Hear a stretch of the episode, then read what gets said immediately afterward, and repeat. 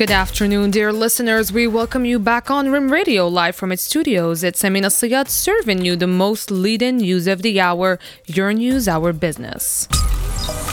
For the headlines, Morocco and the European Union signed five cooperation programs with a total value of 5.5 billion dirhams to support major reform subjects in the kingdom. And the European Commissioner for Neighborhood and Union Enlargement affirms that Rabat is a pillar of stability in the region. The recent rains helped the lands regain their joy again and revive the waterbed and the hopes of the farmers at the same time.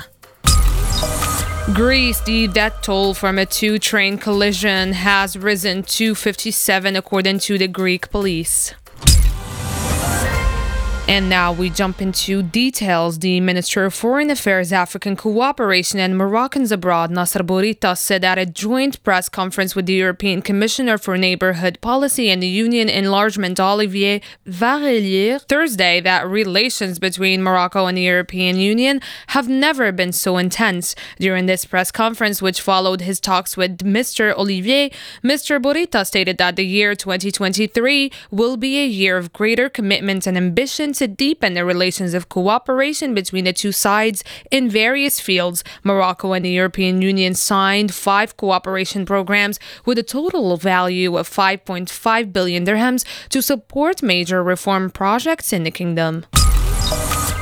In other news, the Africa Focus Group under the Global Coalition to Defeat ISIS, co chaired by Morocco, the United States, Italy, and Niger, has warned against the impact of the proliferation of non state actors, including separatist movements, on efforts to counter Daesh in Africa.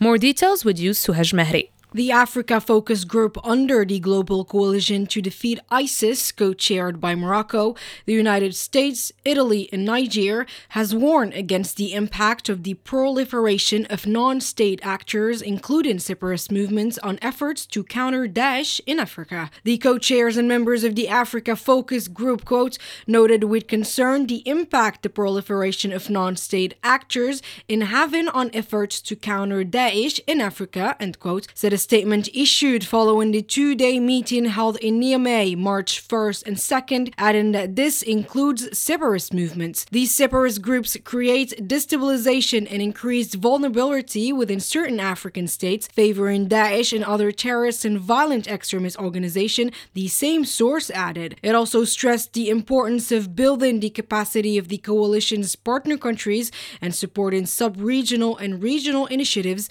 on the African continent.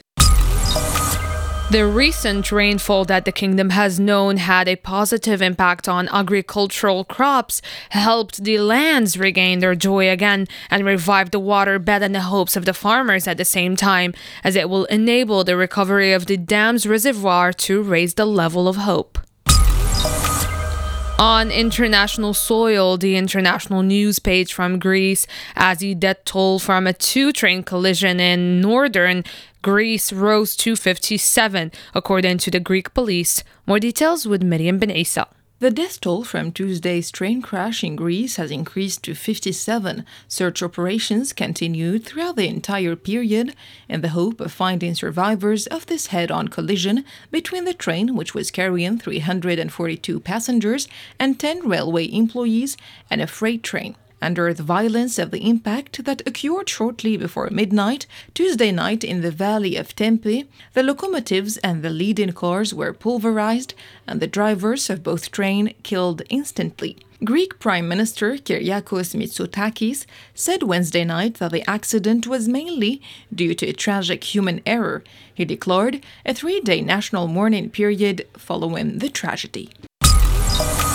In sports news, the Moroccan national futsal team tied positively against its Iraqi counterpart with two goals in each net in a second friendly match that brought them together in the covered hall of the Prince Moulay Abdullah Sports Complex in Rabat.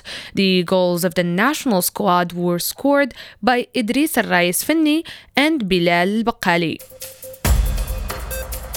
With this, we end our newscast. Stay tuned for more news coverage from Rim Radio Studios. See you again next time.